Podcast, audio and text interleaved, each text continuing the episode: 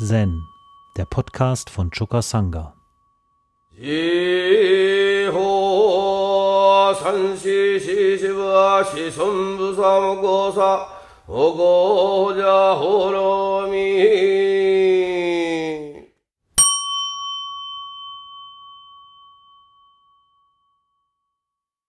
Am Ende unserer jeweiligen Morgen- und Abendrezitation da rezitieren wir immer wieder das Shikosegamon. Chujo mu hen seigando, bonno mujin seigandan, homon muryo seigangaku, butsudo mujo seiganjo. Was heißt denn das eigentlich? Hm? Gucke mich immer um. Wem ist klar, was damit gemeint ist? Finger hoch. Ah, Dankeschön. Florian weiß Bescheid. Das sind die vier Bodhisattva-Gelübde. Und ähm, wir befassen uns ja hier mit der buddhistischen oder der Zen-Welt des Kriegers. Und äh, unser Kriegerideal ist ja das Bodhisattva-Ideal. Und dazu gehören diese vier grundlegenden Gelöbnisse. Im Japanischen wird das auch als Do-Shin bezeichnet. Do heißt der Weg und Shin bedeutet Herz. Also der Herzensweg wird durch diese vier Gelöbnisse konkretisiert und damit unsere Intention, mit der wir in der Welt sind. Ich bin heute sehr, sehr froh und sehe das als äh, die größte Gnade an, die mir begegnet ist, dass ich tatsächlich dem Buddha-Dharma begegnet bin. Äh, dass der nach zweieinhalbtausend Jahren unterwegs sein auch bei mir angekommen ist. Und das war deshalb für mich so schön, weil ich, wie viele andere junge Menschen heutzutage, auch mich so in einer Unsicherheit befunden habe was will ich denn eigentlich im Leben und so weiter, ja. Das erschöpft sich doch nicht in Rechtsanwalt werden, Kinder kriegen, Eigenheim. Äh, das kann es doch wohl nicht gewesen sein, ja. Ja, und dann habe ich ja seit 1977 Zen geübt, war ganz oft auf Session und immer wieder wurde das rezitiert, das Shigosegamon. Und wir übersetzen das ja hier bei uns, der Wesen sind unendlich viele, wir geloben sie alle zu retten. Also mein Gott, was haben wir da vor, ja? Alle zu retten, ja? Oder alle zu befreien in den anderen Übersetzungen. Das ist ja ein Hammerprogramm. Und mich persönlich hat das erstmal gar nicht so richtig angesprochen. Ich habe das so rezitiert, wie viele von euch das vielleicht auch noch tun, weil es halt in der Tradition seit tausend Jahren so rezitiert wird. Ja. Mache ich das halt mit zum Ende. Ist ja dann auch fast gleich zu Ende mit der Rezitation. Es ist ja nur noch das letzte Ding. Ja. Die Japaner bestehen darauf, dass man das sehr äh, gemächlich und ruhig rezitiert. Warum? Die sagen, es ist die wichtigste Rezitation. Und falls wir mal sterben, dann sollen wir auf dem Sterbebett diese vier Gelöbnisse noch vor Augen haben und rezitieren können. Also als letzte Wegbegleitung für uns selbst. Aber was heißt das eigentlich? Ja? Außerdem sagt man im Japanischen, da gibt es den Ausdruck, mit der rechten Intention ist der Weg schon vollendet. Ohne die rechte Intention wird der Weg nie vollendet werden. Äh, manche Menschen, die verhalten sich so, als könnte man da ewig rumsuchen nach seiner Intention. Ja? Als hätten wir da alle Zeit der Welt.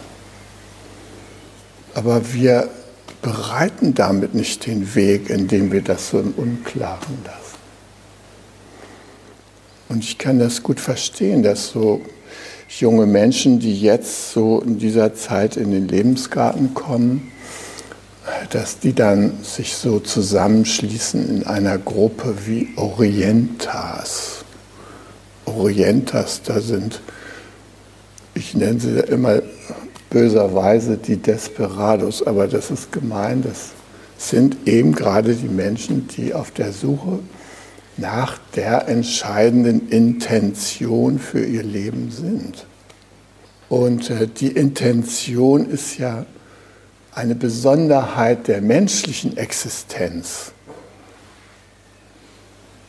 Die anderen Wesen hier auf diesem Planeten, die haben ja keine Intention. Die brauchen auch gar keine Intention.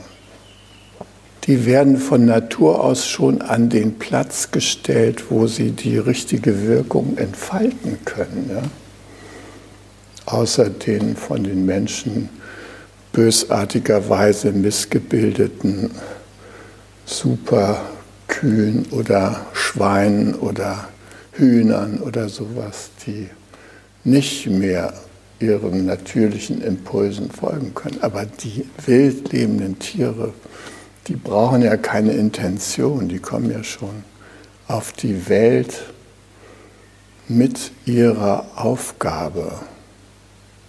Und unsere Tragik ist, dass wir nicht mit einer Aufgabe auf die Welt kommen. Wir müssen die noch finden jedes Mal. Das ist ein manchmal anstrengender Prozess. Manche Menschen bringen schon irgend sowas mit, aber die meisten von uns, die suchen danach, ja. Wie Joshu, ne? Seinen Lehrer fragt, was ist denn nun der Weg? Und der sagt, der alltägliche Geist ist der Weg. Und was ist nun der alltägliche Geist? Ja? Das hilft uns auch oft nicht weiter, so eine Kurzauskunft. Ja? Also, das ist zugleich die Gnade, dass wir eine Intention fassen können und zugleich eine große Herausforderung, wenn wir sie nämlich nicht finden für uns und da ewig auf der Suche bleiben. Ja? Aber tatsächlich ist es so, dass wir in dieser menschlichen Gestalt zum Erwachen kommen können. Und mit dem Erwachen entsteht natürlich spätestens die Intention. Spätestens. Ja.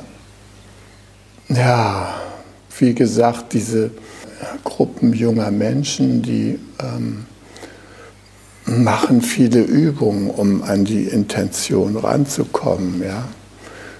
Beispielsweise gehen sie durch den Dragon Dreaming Prozess. Ja, da durchläuft man vier Stationen. Das ist mit Körperübungen und allem Möglichen verbunden und schlussendlich feiert man die gefundene Vision und weiß, dass das Feiern eine gute Voraussetzung ist, um dann anschließend zu handeln. Ja? Also, mh. Also dieser Dragon Dreaming Prozess, der läuft immer wieder im Lebensgarten ab und ist eine große Unterstützung.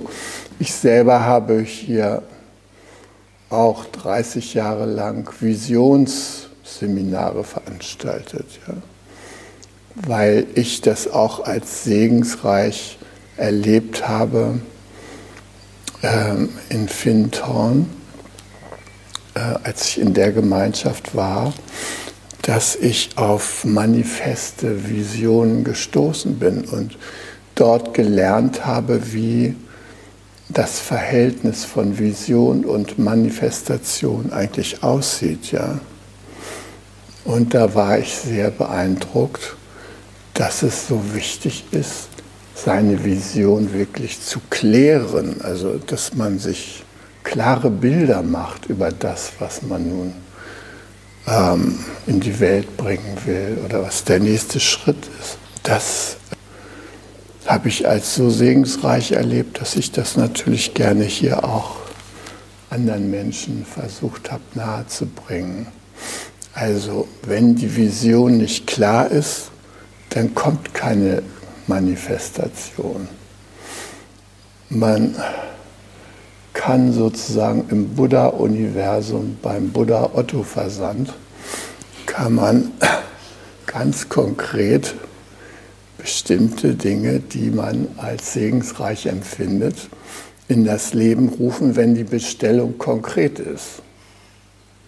Wenn die Bestellung aber so diffus ist, ja, dann wissen die Bodhisattvas da oben im 33. Tushita-Himmel einfach nicht, was sie liefern sollen. Ja? ja, ich will eine schöne Beziehung. Was soll man damit anfangen? Was will die Person? Was soll es denn wirklich sein? Wenn die Vision konkret ist, dann kann das was werden. Und äh, auch bei der Gründung des Lebensgartens habe ich mich an die Regeln von Vision und Manifestation natürlich erinnert, die ich in Fintown erlebt habe. Ich hatte ja auch schon das Vorbild einer Gemeinschaft da, das hat mir sehr geholfen. Aber es war auch sehr wichtig für mich, äh, mit Christian zusammen, diese vier essentiellen Punkte, die die Gemeinschaft hier prägen sollten, erstmal klar zu formulieren. Ja? Dass wir hier einen Ort schaffen wollten, in dem alle verschiedenen spirituellen Richtungen ein Zuhause finden sollten. Nicht nur eine Richtung. Nein. Was die Menschen von Herzen bewegt, das soll hier seinen Ausdruck finden können. Es war ein wichtiges Visionsmitglied. Ein zweites wichtiges äh, Visionsglied war Kooperation mit der Natur auf allen Ebenen. Ja? Also egal, ob du jetzt deine Wohnung renoviert hast, nimm nicht formaldehydhaltige Raufasertapeten, sondern versuch mal, was mit der Natur am besten zusammengeht. Ja? Ähm, dann haben wir die Gebäude hier nicht abgerissen, sondern äh, die Substanz gewahrt. Also das ist für ein Bauvorhaben unüblich. Da wird zwar der Bestand irgendwie registriert, damit er anschließend abgebrochen werden kann und dann wird da was Teures Neues gebaut. Ne? Also wenn meine Mutter stirbt, in der Sanderskoppel 9, wo jetzt das schöne Einfamilienhaus steht, mit dem herrlichen japanischen Garten und den ganzen wunderbaren japanischen Ahorn und allem. Wenn der Fall eintritt, äh, dann sind wir vier Geschwister und wenn es nach mir ginge, würden wir das Grundstück noch ein Weilchen erhalten für die Enkel oder was weiß ich. Da ist auch ein Bruder von mir dabei, der ganz klar die Vision hat, das wird verkauft. Und wenn das Ding verkauft wird, dann wird es abgebrochen. Und dann wird auf dem Grundstück ein Haus mit zehn Wohneinheiten entstehen. Das haben wir hier nicht gemacht. Lebensgarten gesagt. Diese Bausubstanz, die da vorhanden ist, die stammt zwar aus der Nazizeit, aber die erhalten wir und die entwickeln wir weiter, ohne sie zu zerstören.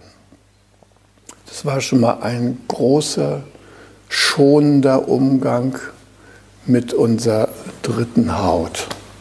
Ja, das Haus, die Häuser. Also, das war wichtig, auf allen Ebenen mit der Natur zu kooperieren. Also auch Recycling zu betreiben und äh, uns zu ernähren auf eine naturgemäße Weise, Heilweisen einzuschlagen, Naturheilmöglichkeiten äh, hier zu schaffen. Renate Collier mit ihrer Azidose-Therapie wollte hier ein ähm, Kurheim errichten im Heilehaus mit ähm, lauter wunderbaren Ansätzen über gesunde Ernährung, Gesundheit auf natürliche Weise herstellen und so weiter. Das war, was uns alle beflügelt hat. Und natürlich richtig auch tatsächlich mit Pflanzen und Tieren zu kooperieren, ja. Äh, die nicht einfach zu verwerten oder sowas. Ja. Dann war uns klar, wir brauchen auch äh, so etwas wie Initiative. Die Gebäude müsst ihr euch vorstellen, die waren alle eigentlich nur noch zu einem Drittel da, weil die so zerstört waren. Ja? Äh, das ganze Ding war ja vandalisiert worden, um zu verhindern, dass bei uns in Steierberg noch einmal tamilische Asylbewerber eingewiesen werden. Die Gebäude standen eine Zeit lang leer und da hat die Landesregierung gesagt, oh, ist ja gut, da können wir die ja reintun. Ja. Und ähm, da Steierberg eine relativ wohlhabende Gemeinde war, hat Steierberg einen ganz schön großen Schub von denen abbekommen bei der Umverteilung. Ja. Das hat dann den Widerspruch der örtlichen Bevölkerung hervorgerufen und eine Antwort war, die Gebäude unbewohnbar zu machen. Tja, ist eine Strategie, um sein Bedürfnis nach Ruhe und äh, Frieden auf eine merkwürdige Weise zu erfüllen. Ja. Das ging dem voraus. Was ich daran äh, charmant finde, dass das passiert ist, ist, das war eine Entstehungsvoraussetzung für unsere Gemeinschaft. Wenn die Gebäude nicht so ruiniert worden wären, dann wären wir da nie rangekommen. Ja, dadurch war das ganze Ding so kostengünstig zu kriegen und konnte man überhaupt in was anderes verwandeln. Gut, deshalb war es natürlich wichtig, dass zu unserer Vision gehörte Kreativität und Tatkraft. Das heißt, wer irgendeine tolle Idee hatte, was man in diesen Gebäuden da machen konnte, der sollte auch den Raum dafür haben. Renate Collier sollte ihr Kurheim da machen können. Ich sollte meine Sendung da machen dürfen. Äh, andere sollten da einen äh, Ton- und Töpferraum errichten können. Also alles Mögliche war erstmal so, weil die, wir hatten ja viel Raum. Um da Leben reinzubringen, gehört es dazu. Kreativität und Tatkraft wird gefördert. Ja? Und das haben die Pioniere auch weitlich getan. Ja, und dann war natürlich noch ein wichtiger Punkt unserer Vision, nämlich aktive Toleranz. Es war ja schon vorhergesehen, vorherzusehen, wenn die einen da in schwarzen Gewändern rumrennen und die anderen mit der Hare Krishna Trommel gleichzeitig unterwegs sind, dass es da so gewisse äh, Spannungen geben könnte. Ja noch woanders wurde dann schamanisch getrommelt und so weiter.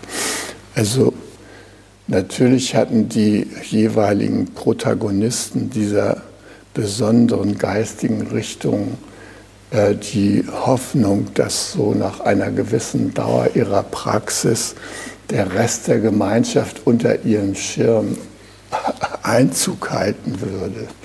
Hat sich aber nicht bewahrheitet. Ja.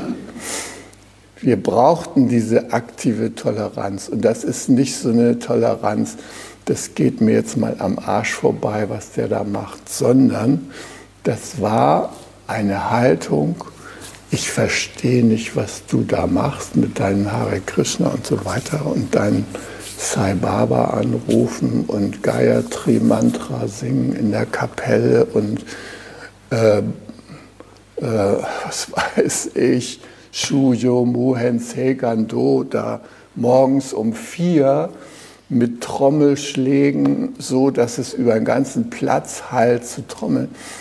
Das verstehe ich zwar nicht, aber ich gehe mal davon aus, dass das für uns alle segensreich und bedeutsam ist.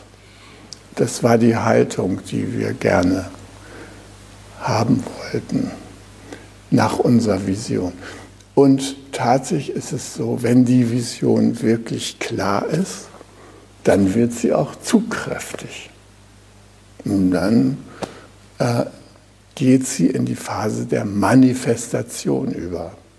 Die Phase der Manifestation und die Phase der Vision verlangt in gewissen Abständen eine Erneuerung. Das muss immer wieder geschehen so eine Vision, die trägt da eine Weile, aber dann braucht man Menschen, die sich erneut hinsetzen. Und das gilt natürlich auch für die Vision, die in diesen vier Gelöbnissen ausgedrückt ist. Die sind so ein gewisser Anhaltspunkt und gleichzeitig brauchen wir dass das immer wieder konkretisiert wird, unsere Intention, wie wir das ja hier auch gemacht haben, beispielsweise mit dem Bau des Tempels, haben wir unsere Vision des Bodhisattva-Gelöbnis nochmal konkretisiert. Ja? Und wir haben in dem Tempelmanifest haben wir unsere Vision auch nochmal konkretisiert. Da steht da auch die Verbindung mit der Permakultur drin. Ja? Das geht alles mit dem Bodhisattva-Gelöbnis wunderbar zusammen. Aber wenn man es so hört am Ende der Abendrezitation oder Morgenrezitation, Shujo Mohen Segando, das kann auch sehr mechanisch sein, dass man es einfach so abrappelt ja? und gar nicht mehr mit einem Herzen so verbunden ist mit dem, was das eigentlich bedeutet. Ja, also wenn wir da geloben, der Wesen sind unendlich viele, wir geloben sie alle zu retten. Wie gesagt, ich, für mich klang das erstmal ein bisschen wie Hybris, ja. Dachte ich, Mensch, die Buddhisten, die sind ja ganz schön schräg drauf, ne, alle Wesen zu retten. Guck dich mal um, was das für ein Programm ist. Wen willst du denn da alles retten? Ja, also oh, deine Nachbarn, Putin, Scholz und so weiter, die alle zu retten, da hast du aber was zu tun. Ja. Ich konnte nicht so ohne weiteres so den Kontakt dazu herstellen für mich. Ich musste da erst längere Zeit dran rumrezitieren, bevor mir das so allmählich klar wurde, was ich da eigentlich so gelobe. Ja. Genauso wie ich bei meiner Ordination als Mönch, da haben wir die zehn Silas da rezitiert, ja. Ja, es war einfach so nachgebetet. Der Roshi hat es uns vorgesagt und was das tatsächlich bedeutete, ist mir erst viel später aufgegangen. Ja? Alle Wesen zu erretten. Oder ich gelobe sie alle zur Befreiung zu führen. Ja? Was am Anfang dieses Weges steht, alle Wesen zu befreien, ist natürlich das Wesen erstmal zu befreien, auf das wir wirklich Zugriff haben, nämlich uns selbst. Wir sind ja sehr gerne bereit, Vorschläge an unsere Partner zu machen, wie die sich verändern könnten, damit sie befreite Wesen sind. Ja. Uff, da fällt einem viel ein. Und das Komische ist, sobald die Intention, den zu verändern, irgendwie durchschimmert in unserem Dialog mit denen, spüren wir, dass da ein Widerstand sich erhebt. Keiner will sich einfach ändern lassen. Das ist eine höchstpersönliche Angelegenheit, sich zu ändern, wenn überhaupt. Und das merkt man in der Kommunikation. Und trotzdem sind wir immer wieder in der Versuchung, auf unsere Gesprächspartner irgendwie so einzuwirken, dass wir sie ändern wollen. Natürlich haben wir da so unsere Tricks, ja.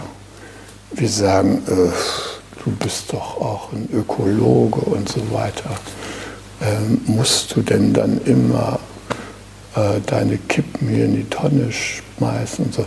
Also fällt uns da an, so Appelle an übergeordnete Prinzipien oder ja, wie es mir immer mal wieder gegangen ist im Gespräch mit meiner Partnerin hier, dass sie gesagt hat, und alle Frauen des Lebensgartens, mit denen ich gesprochen habe, sind auch meiner Meinung.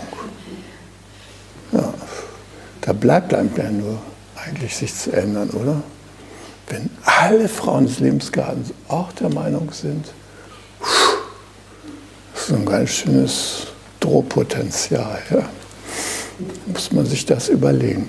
Ja, und das Interessante ist, dass wir immer wieder die Erfahrung machen, so funktioniert es nicht weil darin keine Einladung ins Buddha-Land liegt.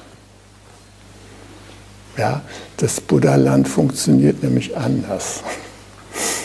Das Buddha-Land, das funktioniert mit Kultivierung der Buddha-Natur. Und Buddha-Natur kultivieren bedeutet, die Bedürfnisse aller Wesen ernst zu nehmen das erstmal zu verstehen, dass die da gar nicht so anders sind wie ich selber. Ja? Und deshalb wird ja immer wieder gesagt von Dogen und anderen, wenn ich mich auf diesen Weg in das Buddha-Land begebe, dann beginne ich erstmal mich selbst zu erforschen. Wer bin ich eigentlich? bin ausgestattet mit bestimmten Lebensmotiven, das kann ich sehen und so. Und ja, ist das alles und so weiter. Ich bin also da am Untersuchen und Dogen sagt ja den interessanten Satz, äh, sich selbst erforschen läuft darauf hinaus, sich selbst zu vergessen, das ist ja ein Hammer, ja. Sich selbst zu vergessen. Also in dem Sinne, dass man sich selbst nicht mehr so wichtig nimmt.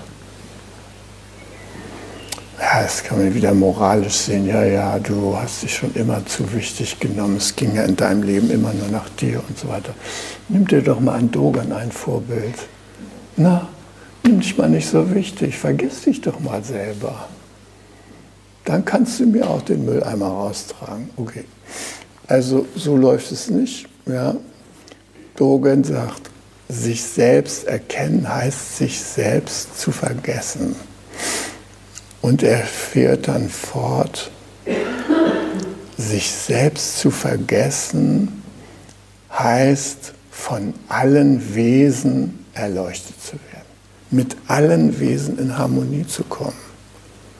Also dieses Selbstvergessen, das öffnet uns in einer Weise, dass wir tatsächlich in die Lage versetzt werden, mit allen Wesen in Harmonie zu kommen, mit allen Wesen, von allen Wesen erleuchtet zu werden. Von allen Wesen erleuchtet zu werden bedeutet natürlich, dass wir die Wesensgleichheit aller dieser Wesen, die Wesensverwandtschaft zu uns selber erfahren.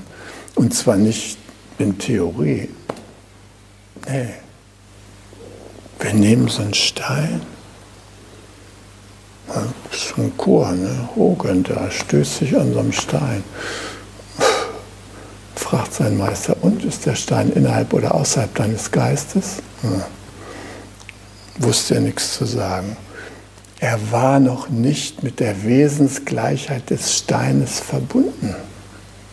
Wenn er das gewesen wäre, wäre es kein Problem gewesen. Er hätte den Stein genommen, hätte ihn geküsst und hätte ihn dem Meister in die Hand gedrückt. Oder was anderes gemacht damit. Jedenfalls, wenn wir die Wesensgleichheit aller Wesen tatsächlich begreifen, dann haben wir eine andere Haltung ihnen gegenüber. Dann können wir sogar so eine Tasse streicheln und merken, wie zärtlich die ist, ja, zu uns. Und das war für mich das größte Geschenk, das zu erfahren. Die Zärtlichkeit des Dharmas, die Zärtlichkeit der Dharmas, aller Erscheinungen, die dem Dharma entstammen, alle Erscheinungen, sind von einer grundlegenden Zärtlichkeit mir gegenüber. Und wenn ich die anders erfahre, ja, dann habe ich ein Stück der Wesensgleichheit noch nicht verstanden. Dann ist es gut, wenn ich mich da nochmal zurückbegebe, zurück auf Los, ja, nochmal bei der Badstraße anfangen, also gut, Selbstklärung und so weiter und so fort. Ja, ja. und das ist aber auch gleichzeitig so ein Schlüssel wenn ich auf die Wesensgleichheit gestoßen bin und merke, ich bin mehr als meine Verpackung. Das ist natürlich ein Riesenschritt. Ja. Das hat dann natürlich Konsequenzen. Und das öffnet die Tür zum Buddhaland. In dem Augenblick, haben wir auch die Intention, dass es allen anderen Wesen gut geht und dass sie in Frieden sein mögen. Vorher geht uns das doch am Arsch vorbei, ehrlich gesagt, ja. Nee, aber dann sind wir in so einem Programm, Mensch, was können wir dazu beitragen? Ähm, die Bodhisattvas, die haben da so sechs ähm, Paramitas, die sie zur Hilfe nehmen, um zur Befreiung der anderen Wesen beizutragen. Para heißt Ufer, Mita heißt Weisheit. Sie, sie wollen mit diesen sechs ähm, Paramitas dazu beitragen, dass die anderen Wesen befreit werden. Und das erste Paramita ist Dana. Dana ist so ein wichtiges Parameter, weil wir Freigebigkeit üben und damit so den Kontakt herstellen zu den Wesen, mit denen wir es sonst zu tun haben. Ja? Wir lassen etwas los von uns und geben das als Geschenk raus. Viele Menschen sagen, ja, ich kann ja nicht alle beglücken und so, wo soll das hinführen? Mein Bankkonto ist nur begrenzt und so. Es ist keine Sache des Bankkontos. Großzügigkeit können wir schon mit der Sprache üben. Und das ist oft viel mehr wert als Millionen von Dollars oder Euro. Wenn wir freundliche Sprache sprechen und das als Impuls um uns herum sich auswirkt, dann können wir in einer Weise zum Frieden aller Wesen beitragen. Das ist uns vorher überhaupt gar nicht klar. Und deshalb diese Großzügigkeit ist ein Schlüssel. Ja? Ein Schlüssel, um diese Ufer, die so getrennt erscheinen, dort sind die Erleuchteten, hier sind die armen Irren. Äh, wie können wir das jetzt überbrücken? Ja? Um dazu beizutragen. Dana. Dann das zweite Parameter ist Kshanti. Kshanti ist sowas wie liebende Güte und Geduld. Also Geduld braucht man wirklich als Bodhisattva. Wenn man sich immer wieder anguckt, ja, oh, bei den eigenen Kindern womöglich. Ne? Jetzt greifen die wieder in dieses Lehmfass da rein. Oh nee, muss das sein. Ja, also warum können die nicht einfach mal an dem Standpunkt anfangen, wo ich jetzt angekommen bin und dann weitergehen? Nein, sie müssen alles wieder von vorne durchmachen und so. Oh nee, ja, also da braucht man wirklich Kshanti, Geduld, ja. In diesem liebevollen Kontakt bleiben und darauf hoffen, dass die Buddha-Natur in jedem Wesen, auch in dem unserer Kinder, sich so ganz naturwüchsig entwickelt, ohne dass wir da rumpopeln müssen. Ja? Also wir sind ja noch aufgewachsen mit so Erziehungszielen und sowas. Ne? In der Kaiserzeit wurden da so ganz böse Ratschläge rausgegeben in so einer Fibel um den preußischen und kaiserlichen Kampfgeist da zu fördern bei den Kindern. Ne? Also bei Schreien beispielsweise auf den Balkon stellen und die Balkontür zumachen. Lass sie mal zwei Tage lang durchschreien, dann werden sie schon ihren Frieden machen. Also diese Art von Grundsätzen mit Menschen umzugehen, die haben was Schreckliches. Also eigentlich überall, ja. Und das hat nichts damit zu tun, die Menschen zu fördern, zu erretten oder zu, aus der Welt der Täuschung herauszuführen. Damit hat das nichts zu tun. Das sind reine Konditionierungsmaschinerien, die wir da anwenden. Also Kshanti. Kshanti ist sehr, sehr wichtig, den Nerv zu haben, zu sehen, wie ein Mensch sich entwickelt, wenn er liebevoll angesprochen und behandelt wird. Das ist wie eine Blume. Plötzlich geht er auf.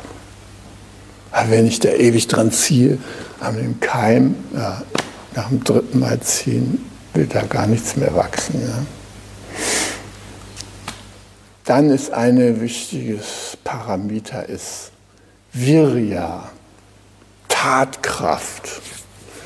Also das nicht beim äh, philosophischen Betrachten der Welt zu belassen, sondern reinzugehen und tatsächlich äh, geschickte Mittel anzuwenden, damit das mit der Entwicklung der erleuchteten Gesellschaft auch mal was wird. Ja? Das braucht schon unsere Intention, was dazu zu tun. Und dann Prasna, also Weisheit und tiefes Verstehen. Wenn wir nicht tief verstehen, dann sind unsere Eingriffe unter Umständen eher wenig hilfreich. Also tiefes Verstehen bedeutet ja, dass wir auch die Äußerungen der Buddha-Natur in jedem Wesen tief verstehen, dass wir den Zusammenhang mit dem Ganzen wirklich sehen können und dass wir wirklich die Schönheit auch in der Hornisse erkennen können und in der Mücke, wo wir eher vielleicht sowas wie Furcht oder Belästigkeit empfinden. Ja? Nein, das sind wunderbare Wesen. Guckt euch mal so eine Hornisse an, wie die so aussieht. So en Detail. Ja. Ein tolles Ding, ja. Und äh, also gut, wenn sie im Wohnzimmer an der Fensterscheibe rumbrummt, fühlt man sich nicht so ganz wohl. Aber deshalb müssen wir die doch nicht gleich mit Flit oder sowas erledigen, sondern können die doch wirklich nach draußen und uns daran freuen, dass sie in unserer Umgebung ist, weil die so viel Segen anrichtet. Ja? Im Zusammenspiel mit den ganzen Kräften. Ja, gut, also äh, die Paramitas helfen uns, die Tür zum Buddha-Land aufzustoßen, dass auch andere das sehen können. Es ist nämlich so, dass das Buddha-Land wirklich unter uns schon ist. Es ist schon hier. Wir sehen es nur nicht. Wenn wir in der Kapsel sind, können wir es nicht sehen. Aber wenn wir da so diesen ersten Türspalt aufhaben, dann können wir schon den ersten Blick in das Buddha-Land richten und dann können wir tatsächlich das Buddha-Land erfahren. Also, dann gibt es da noch Jhana oder Meditation und Silas, die Disziplin, die wir anwenden, Ethik. Eine gewisse Ethik braucht es auch, um die Menschen zu unterstützen, an das Ufer der Befreiung zu gelangen. Ja, und Jhana, das hat halt Avalokiteshvara vorgemacht. Sie hat sich in tiefe Meditation begeben an den Gestaden. Also ich war in einem Fischerdorf zu Hause und immer rausgeguckt da, so auf das Wasser, anbrandenden Wogen, Ebbe und Flut. Dann war das Wasser mal weg, dann war es mal wieder geräuschvoll da. Und da hat Avalokiteshvara den Prozess des Hörens für sich untersucht des Zuhörens. Und sie ist durch das Zuhören auf die Wesensgleichheit gestoßen, auf die Grenzenlosigkeit, von der jeder von uns ein Abgesandter ist. Das hat sie festgestellt.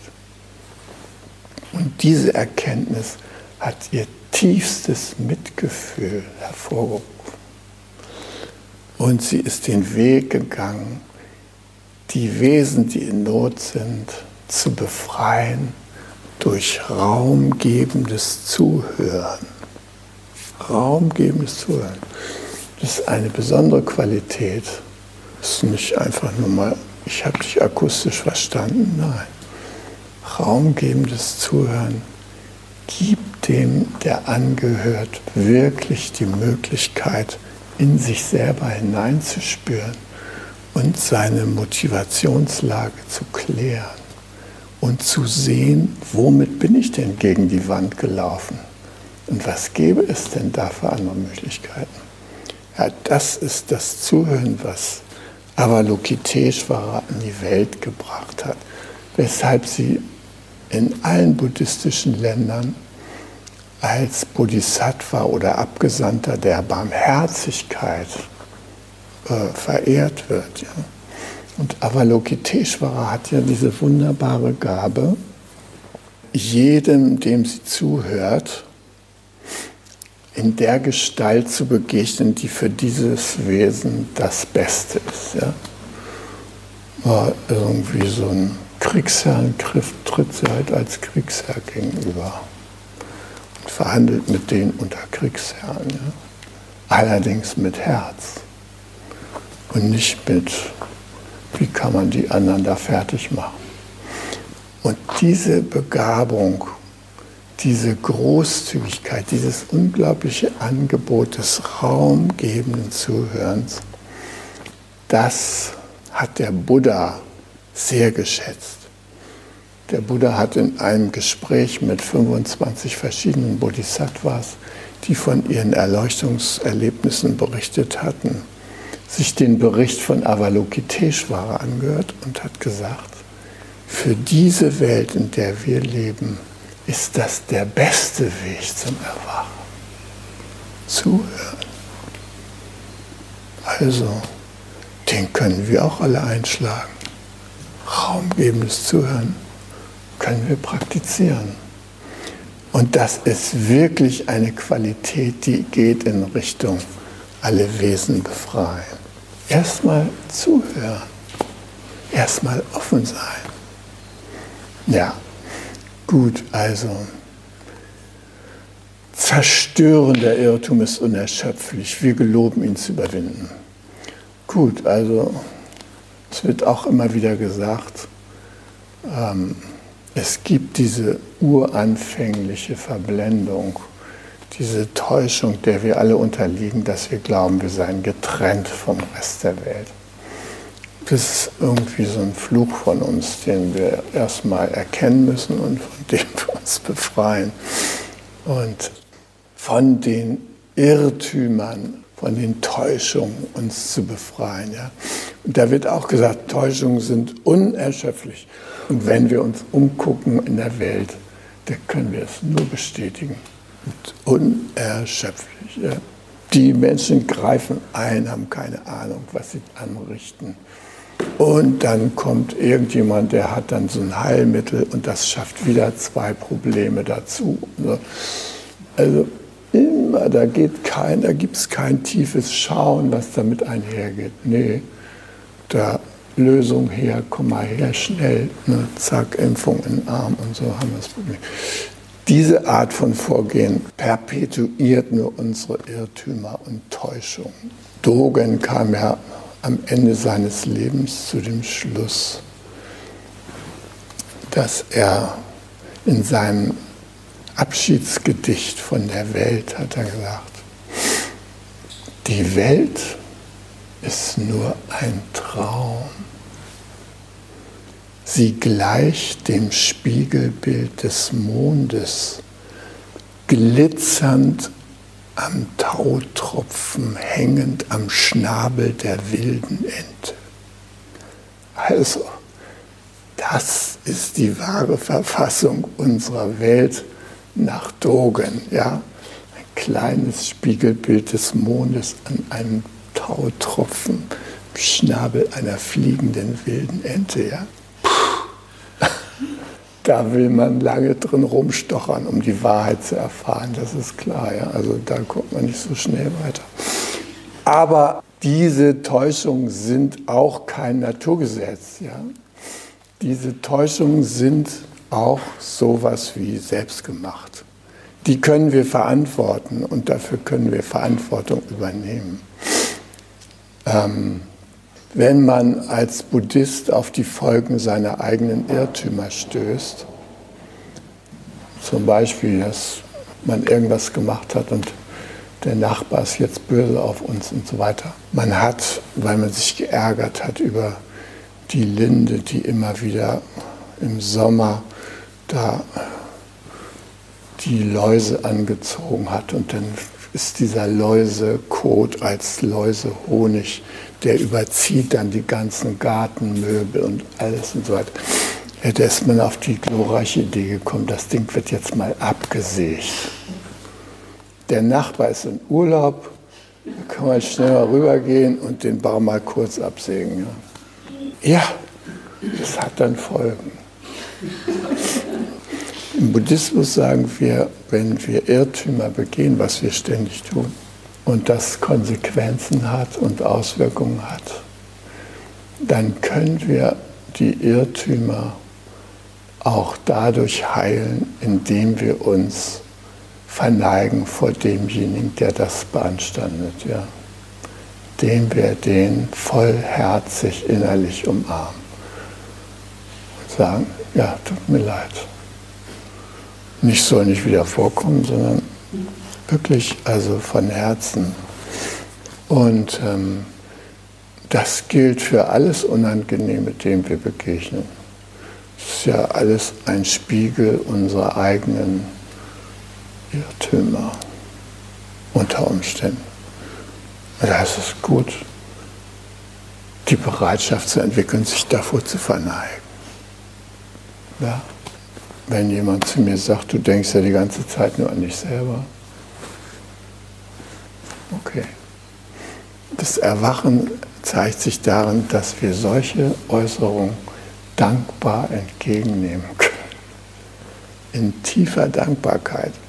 Auf jeden Fall haben wir im Buddhismus nicht das Schuld- und Sünde-Konzept, was wir, mit dem wir jetzt alle aufgewachsen sind. Ja? Böse Sünder, die müssen in einem Höllenfeuer schmachten und so. Nee, das brauchen wir nicht. Ja? Aber Irrtümer sind halt an der Tagesordnung. Die verlangen, damit umzugehen. Und natürlich versuchen wir durch tiefes Schauen, irrtümlich, Irrtum geleitetes äh, Verhalten zu minimieren. Aber ihr seht ja, wie schwierig das ist in unserer jetzigen Welt mit der bedrohten Umwelt. An welchem Irrtum wollen wir denn anfangen? Manche Leute haben mich schon gefragt, was mache ich denn bloß? Esse ich jetzt hier einen Apfel, da habe ich doch auch so eine Kette, die ich fördere von zerstörerischen Auswirkungen. Ich muss den schon selber anbauen oder wie? Kann ich in den Supermarkt gehen, einen Apfel nehmen? Äh, wenn ich doch in dieser ganzen Konsumentenkette drin mit all ihren Auswirkungen ja, also das tiefe Schauen ist schon sehr, sehr wichtig dabei. Ja? Gut, die Lehre der Wahrheit ist unermessbar. Wir geloben sie zu verwirklichen. Also ich würde das vielleicht heute modern so übersetzen. Die Lehren des großen Lebens sind grenzenlos. Ich gelobe sie tief zu verstehen. Weil das sind sie ja wirklich, ja. Tja, grenzenlos. Und das Schöne ist, dass wir durch den Dharma auch immer belehrt werden. Auch die Menschheit jetzt. Na, dann kommen da mal so ein paar anständige Windhosen und toben sich im Hamburger Hafen aus oder sonst was und machen uns darauf aufmerksam. Äh, da könntet ihr was anders machen. Ja? Und also wir werden tatsächlich belehrt durch die Folgen unseres eigenen Tuns, kriegen wir Feedback, Universal Feedback. Ne? Unser kleiner Planet gibt uns Feedback. Mich sollte es nicht wundern, wenn die Erde sagt, jetzt ist eigentlich Zeit für so einen Supervulkanausbruch äh, dann haben wir diese komische Homo sapiens-Sache wahrscheinlich erledigt. Ja?